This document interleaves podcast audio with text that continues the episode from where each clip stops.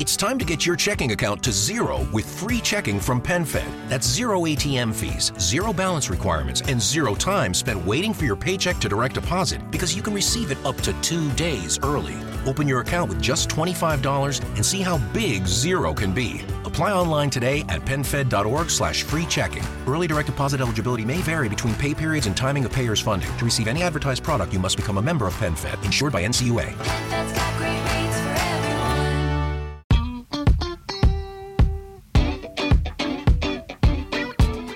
Buenos días a todos los que nos acompañan en este momento.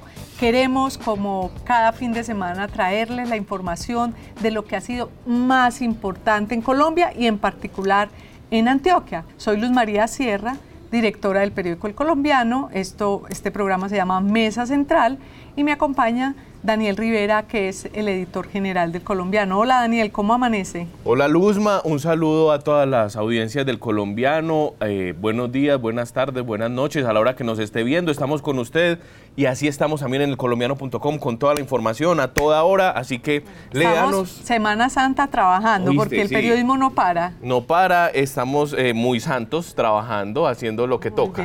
Pero pasa muy poquito en Semana Santa, aunque tenemos tres noticias bien importantes de las Pasa muy poco, pero yo estaba muy entretenido viendo, Luzma, todo lo que tiene que ver con Shakira. Ah, no, esa, esa telenovela está mejor que las que de las series de, de Netflix. Oíste, estaba viendo un meme de, de, los Avengers, así aparecía Thanos y dice, este enemigo nunca te dejará de perseguir, y abajo aparecía Shakira. Ya los próximos que se metan con Shakira, yo creo que van a tener que tener consideración a la hora de separarse de ella, eh, porque porque ella no llora, sino que eh, factura. factura y haciendo pero, canciones. Pero mire, eh, vi que publicaron un perfil de, de Piqué en el New York Times hoy, pero un perfil así como que uno dice, esto, ¿de dónde salió ¿de esto? dónde sale? Yo no sé si es la venganza también de él queriendo. Ay, es muy gracioso. Está tan aporreado que necesita ir al New York Times y eso tiene como cara de uno de esos perfiles medio pagos. O... Eso, Clara Baloyes, nuestra editora web, decía que, que, se había gastado lo de la casa en ese publireportaje. La casa, la casa que le tuvo que dejar Shakira, que fue el escándalo de esta semana. Exactamente. Que, que, Shakira le tuvo que dejar la casa. Pero bueno, no es, nuestro tema no es ese. No es ese, pues yo quiero hacer un comentario. Y es que a Piqué, si bien le ha ido muy mal en el amor y Shakira le ha tirado muy duro, le ha ido muy bien con esto de la Kings League y de eso ah, no, es que en el texto. Piqué, eh, Piqué no sufre de autoestima. Es decir, Piqué tiene una autoestima que puede que Shakira barra y trapee con él y yo creo que no le pasa nada. Sergio Ramos, pero el Barcelona. Exactamente.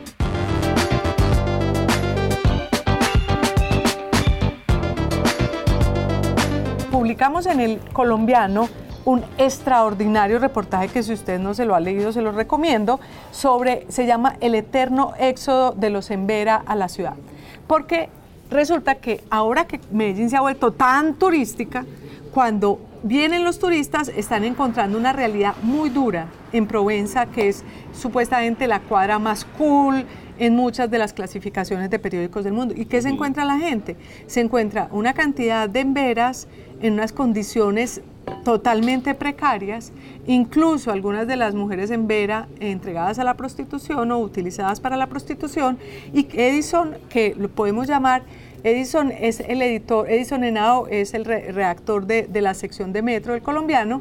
Y Edison lo que hizo fue viajar hasta donde eh, nacieron y viven los Embera en el Chocó, ver qué es lo que los expulsa de allá y ver también cómo viven acá. Y entonces hizo un extraordinario reportaje, felicitaciones Edison, le quedó muy bien escrito, le quedó muy bien trabajado eh, y queremos que nos cuente un poco ¿Cómo fue eso? ¿Qué fue lo que más le llamó la atención de ese reportaje que hizo, de esa vida? Porque uno creería, se vienen del Chocó porque allá viven muy mal, pero se vienen para acá, pero parece que también viven mal. ¿Qué fue peor. lo?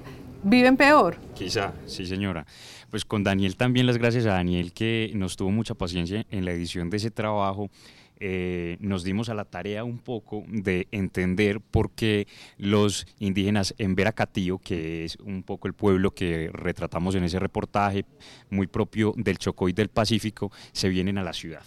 Porque en últimas hay niños, hay mujeres en las calles. ¿Y por que qué se vienen? ¿Y por qué se vienen? Pues es que es una cuestión complicada. Cuando uno conversa con ellos aquí en Medellín, ellos le dicen a uno que se vienen por problemas de conflicto armado, por problemas de violencia y demás.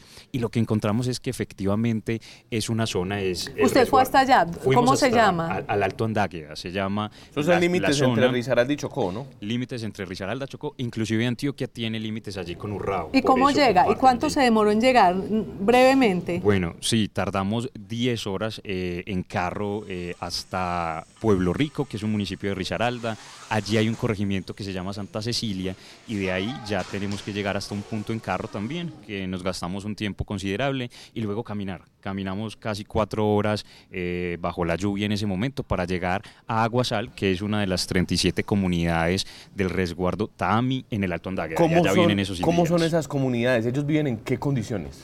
Pues son condiciones difíciles. Cuando llegamos uno alcanza a, atisbar una especie de barrios, de organización, inclusive eh, la comunidad en la que estuvimos tiene escuela pero eh, la imagen que se le queda a uno son niños muy delgados, con desnutrición, que fueron los partes que nos entregaron las autoridades, falta de comida, eh, las condiciones de las casas son precarias, son casas de tablas, cuando llueve es complicado, no hay agua potable, tampoco hay energía, es muy difícil. Pasan hambre. Pasan hambre, pasan hambre, porque es un poco el comparativo que hicimos aquí en los inquilinatos en Niquitao, que es el centro de la ciudad donde viven, ellos a veces solo se comen un alimento al día, tienen una y también solamente tienen un alimento. Allá también ocurre lo mismo, es muy similar. Entonces, para responder por qué se vienen, creo que es una especie de, mito en lo que se ha construido Medellín para ellos. Ellos creen que aquí sí hay una posibilidad, una oportunidad distinta para salir de la precariedad y de la miseria en la que viven en ese resguardo, pero cuando llegan a la ciudad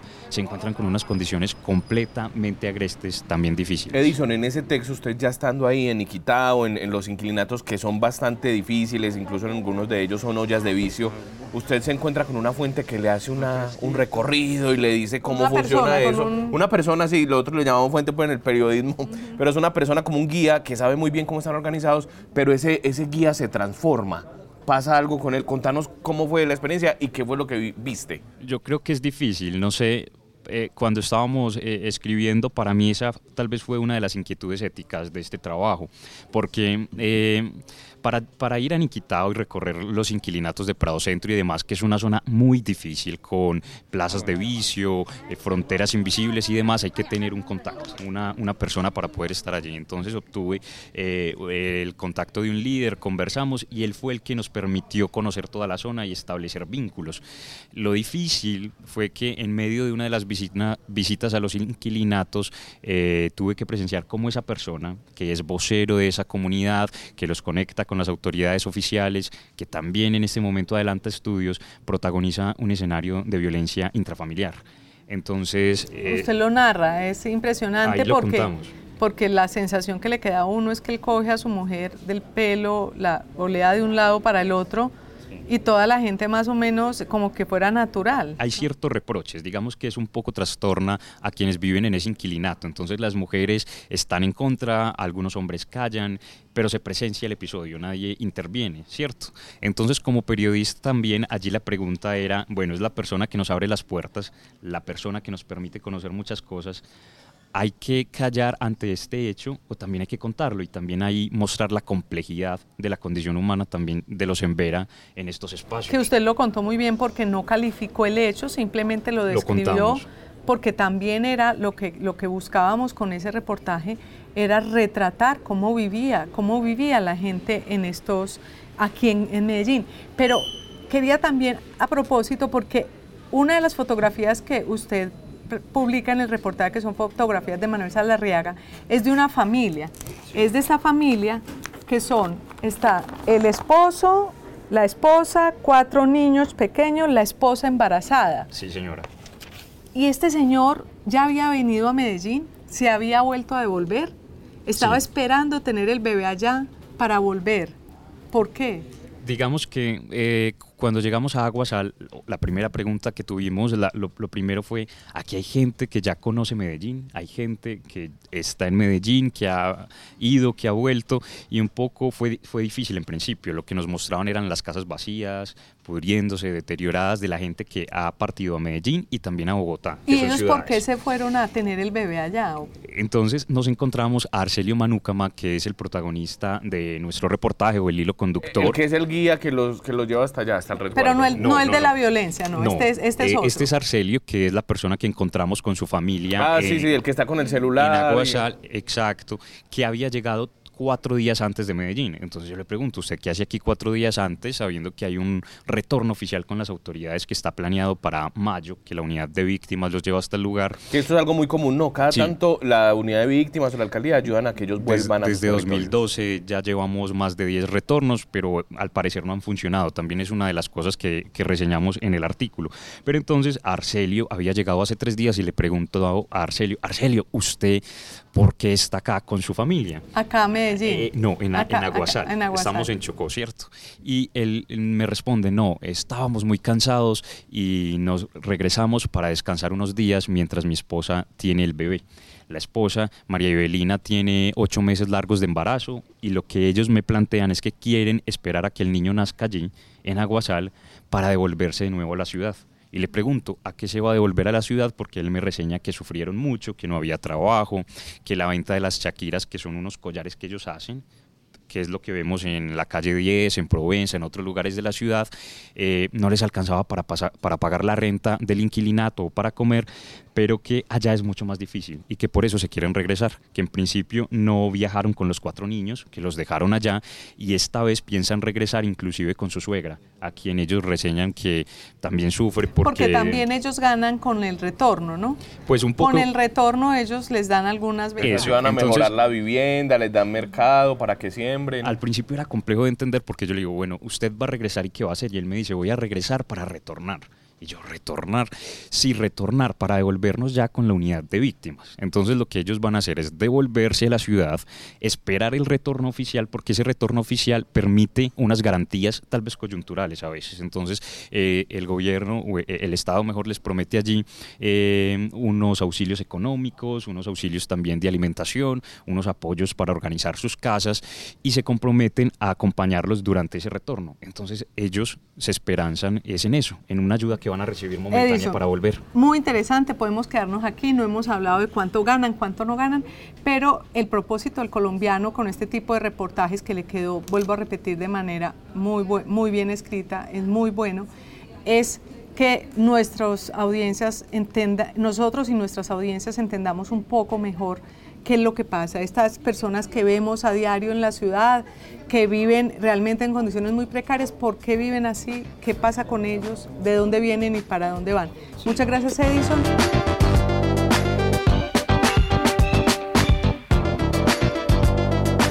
El segundo tema que vamos a tratar. Vamos a hablar de la reforma a la salud, ¿no? Sí, señor. La reforma, a la, salud, Que ha estado muy movida, los partidos fragmentados. Es que, eh, fíjese, que fíjese que la, semana pasada habíamos terminado con que más o menos estaba moribunda, muerta, desahuciada. Pero resulta que el viernes por la noche algunos, unos cuantos congresistas que... Uno del, conservador y otro de la U. Sí, empiezan a llamar, a llamar caballos de Troya, em, eh, pusieron eh, firmaron una ponencia que les pasó el gobierno nacional, entonces la, reforma de la salud que estaba muerta resucitó un poquito. Esto fue, esto es como la Semana Santa. no, la Semana Santa resucitó el domingo y entonces el lunes de Pascua va a ser el tema de debate en el país. Eh, entonces estamos con Daniel Valero, que usted nos había dicho que había muerto, que estaba desahuciada, qué fue lo que pasó y qué va a pasar el lunes de Pascua, cuando regresen los congresistas otra vez al Congreso de la República. ¿Qué va a pasar con esa reforma? Acuérdese que sabes que hablábamos, eh, no me acuerdo si fue Luz María o Daniel, hablábamos de lo de lentejas, ¿no? Que les dan a comer lentejas Eh, parece que es un plato que combina con el pescado de Semana Santa. Pero las lentejas eran para los conservadores. Aquí hubo. ah, aquí hubo, claro, claro. Estamos hablando de Gerardo Yepes, del Partido Conservador. Es una analogía, ¿no? Que dicen que vendes la bendición o, tus, o tus cosas buenas por un plato de lentejas. La pregunta es: ¿cuál fue el plato de lentejas que le dieron al del conservador y al de la U? Eso, es lo que todavía, todavía está por verse porque los pusieron a negociar de forma directa. Él firma el caballo de Troya, que era la expresión que usted usaba, Luzma, y el otro es Camilo Esteban Ávila, que es el del partido de la U. Él de hecho es una persona que ha tenido hasta contratos con IPS, ha tenido transporte a otras, con contratos de transportes a otras CPS, digamos que tuvo como una relación contractual antes de ser congresista con, las, con algunos de los sectores de la salud. Me pregunta, ¿qué va a pasar? Lo van a debatir están las cuentas, esas cuentas están... Las cuentas de congresistas, es decir, los votos dentro del Congreso es lo que no se sabe. todavía muy raros porque, por ejemplo, Gerardo Yepes del Partido Conservador, que es el que firmó la ponencia, dice, yo la apoyo porque estoy de acuerdo, la reforma de la salud, él, tiene, él dijo que en el 2008 una familiar suya había perdido la vida, según él, por una mala atención que recibió de parte del sistema de salud y que él lo que quiere evitar es que a otra persona le pase esto y por eso firma esa ponencia. Eh, pero su partido, me refiero al Partido Conservador de Efraín Cepeda hacia abajo, dicen, no señores, eso no es tan así, tenemos que ir a una eh, junta de bancada la semana de Pascua y ahí vamos a tomar la decisión de si votamos en bancada claro, o no. Porque si votan en bancada, pues depende de la decisión que tome la bancada, si, si se mantiene... Efraín Cepeda del Partido Conservador en que no votan, pues por mucho que este señor haya firmado, definitivamente la, la reforma no pasa. Pero hay una pregunta que me parece la fundamental Daniel, y es esta reforma que se presentó, ¿qué pasa con la CPS? Porque realmente la reforma a la salud, el nudo y la gran polémica es porque lo que quería el gobierno, la ministra Corcho y el presidente Petro era acabar con las CPS. Lo que propusieron los liberales, la UI conservadores es no acabar con las CPS. Es salvaguardarlas. Y el texto de esta reforma ¿Qué, ¿Qué dice de las CPS? ¿Qué pasaría con ellas? En las CPS les dan casi que hasta un tiempo de vigencia de máximo dos años. Las quieren cambiar, dicen que les van a cambiar el nombre como una especie de, entidades que tienen que prestar, llaman ellos un servicio previo de, salud. Gestoras de vida. Que las llaman empresas gestores de vida que toda EPS tiene que transitar hacia allá, según la ponencia que firmaron estos dos eh, congresistas que estábamos hablando, y que dentro de dos años las EPS que no hayan dado ese tránsito igual tienen prácticamente que obligado ir a, a hacerlo por la ley que va a quedar vigente las EPS que no tengan un músculo financiero en este momento para sobrevivir esos dos años, según el proyecto, entran en un proceso de liquidación casi que inmediato. Eso genera. Pero prácticamente ya dentro de dos años cambia su manera de ser. Prácticamente es acabar con las EPS de todas maneras, con una transición. Con una transición. Pero además que, la, que eso era lo que peleaban los partidos César Gaviria, Liberal, la U, Conservadores, Dilian Francisca Efraín. Pero Dilian Francisca proponía unas EPS como alternas. Ella no, no, no proponía acabarlas, pero tampoco dejarlas como están hasta hoy. Sí, y sobre todo por el tema del aseguramiento, porque hoy en día cualquiera de los que estamos en esta mesa podemos elegir con qué EPS nos afiliamos. A partir de la propuesta que mantiene el gobierno nacional, que es aparte de en dos años que las acabe, es que la, le tiene que decir, usted solamente, usted está en Medellín, a usted le sirve la EPS-X y la EPS-Y. Porque eso está ligado además que va a ser un poco administrado por el sector público. exactamente. Por, la, por, las gobernaciones, las alcaldías, entonces se tiene que concentrar en sus regiones. Y ahí está el susto del Instituto de Seguros Sociales. Antes de terminar esta, este segmento, quería eh, que, que, habláramos también de, de, un punto. El presidente Gustavo Petro estuvo muy activo en sus trinos, precisamente tratando de golpear el sistema de salud colombiano y ustedes entrevistaron a un experto, un gran experto colombiano. a Jonathan García. A Jonathan García, que está en la Universidad de Harvard, ponían una clasificación del sistema de salud colombiano, porque en el fondo ese es el debate. Es decir, ¿para qué vamos a cambiar? ¿Para mejorar o para empeorar? Porque si tenemos un sistema de salud bueno, pues para qué lo vamos a cambiar si necesitamos es mejorar lo que, lo que falta por mejorar. ¿Cuál es la conclusión de esta entrevista y el tema de los rankings? Colombia, ¿qué también está en, los en su sistema de salud con respecto a otros países? ¿Qué dice Jonathan en esta entrevista que hace con, el periodista Camilo Acosta, que estaba... Que él es especialista en sistemas de salud del mundo desde la Universidad de Harvard, es decir, es una autoridad. y, y de los Andes y es investigador de la Organización Mundial de la Salud, o sea, es un tipo que está empapado de este tema.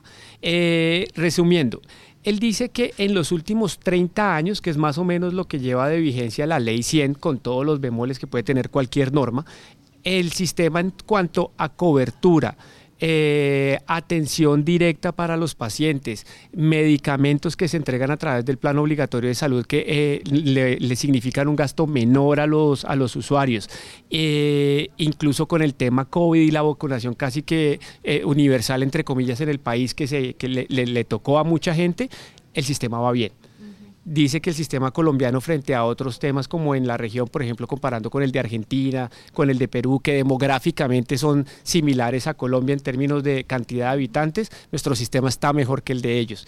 El de ellos, el de Argentina, por ejemplo, tiene, dice Jonathan, un componente público y pues miren cómo está pues, pues de hecho de hecho alguien no sé si el mismo Jonathan o, o alguien más señalaba que la clasificación que Gustavo Petro estaba destacando, que era de la revista The Lancet, lo que mostraba es que en 1990 Colombia tenía un sistema de salud muy malo, porque la clasificación era, histórica. La clasificación era histórica. y en esa misma clasificación que él destacaba, porque decía, es que Colombia está en el puesto 81, aunque pues no decía que era 81 en 395 y estar pues en el puesto 81 en 395 no es lo mejor, pero antes, hace 30 años, cuando no teníamos este sistema de salud, estábamos mucho peor. Y cuando teníamos un sistema parecido al que quieren poner con el, la reforma el, salud. el tema de la salud va a seguir siendo muy importante. Esta semana, la semana de Pascua que viene, vamos a estar hablando de ese tema.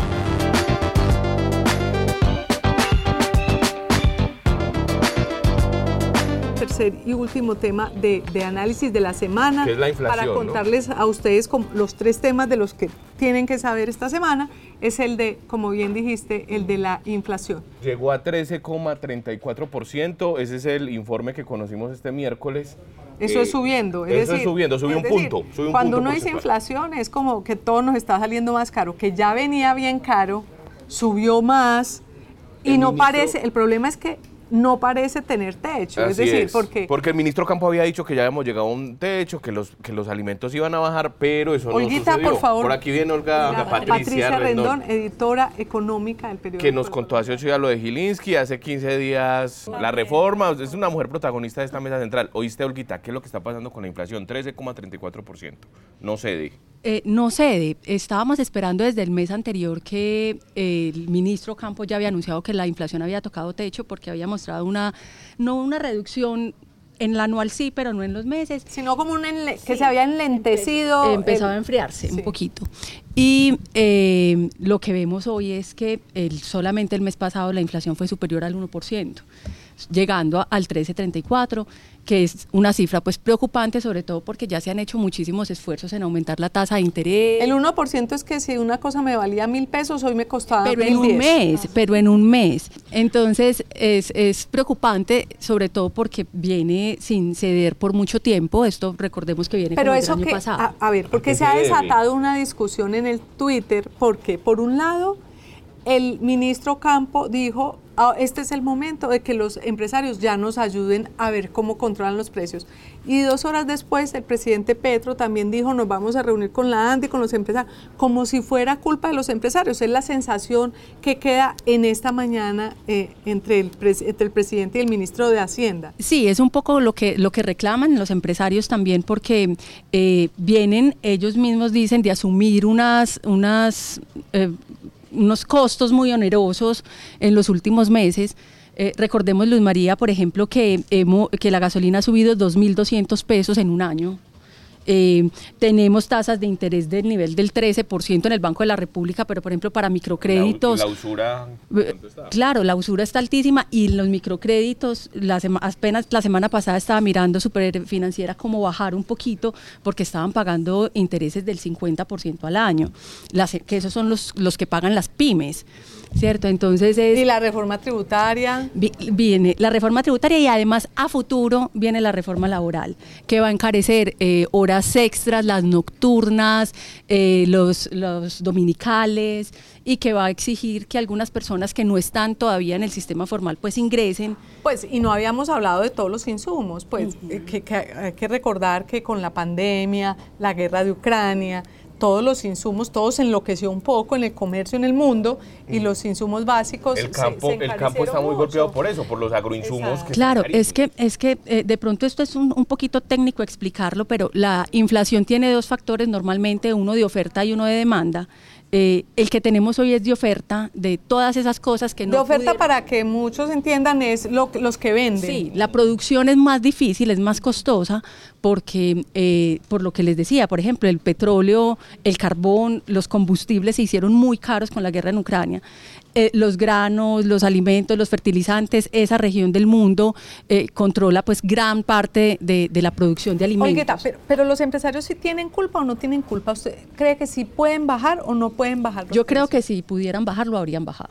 Es decir, yo, yo no creo que haya, bueno, hay algunos sectores históricamente eh, vinculados con problemas de precios, ¿cierto? Pues se ha dicho, por ejemplo, arroceros, unos sectores específicos que en algunos momentos de la historia han acaparado por decirlo de algún modo.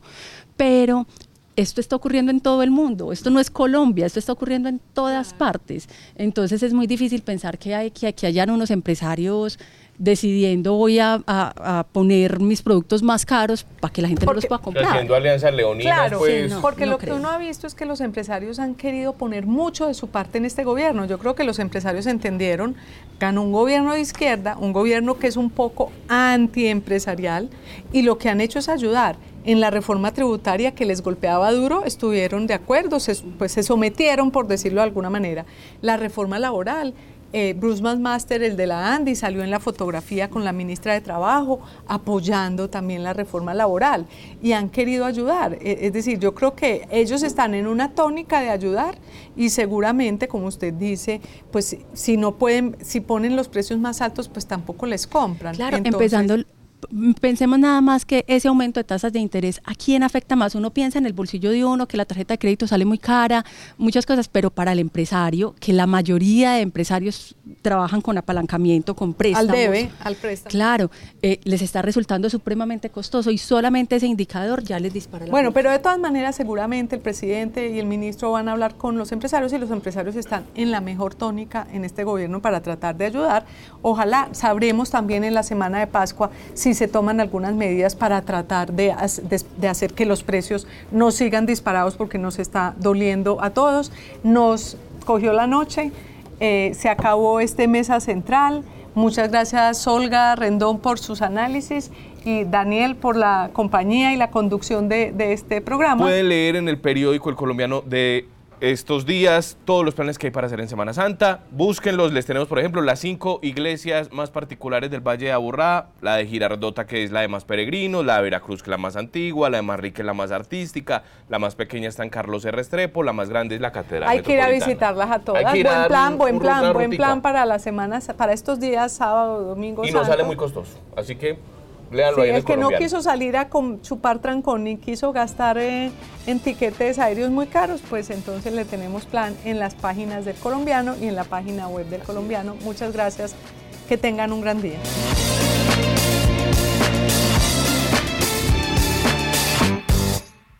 When picking a commerce platform, you have two choices. Oh, you piece of or Yeah! That's the sound of selling on Shopify, the commerce platform that supercharges your selling online and in person. Why battle inferior platforms' weak tools? You and limited integrations. Would have helped to know this. Join the millions of businesses growing on Shopify and ignite your selling. Less, more. Start your free trial today at Shopify.com/profits23. Shopify.com/profits23.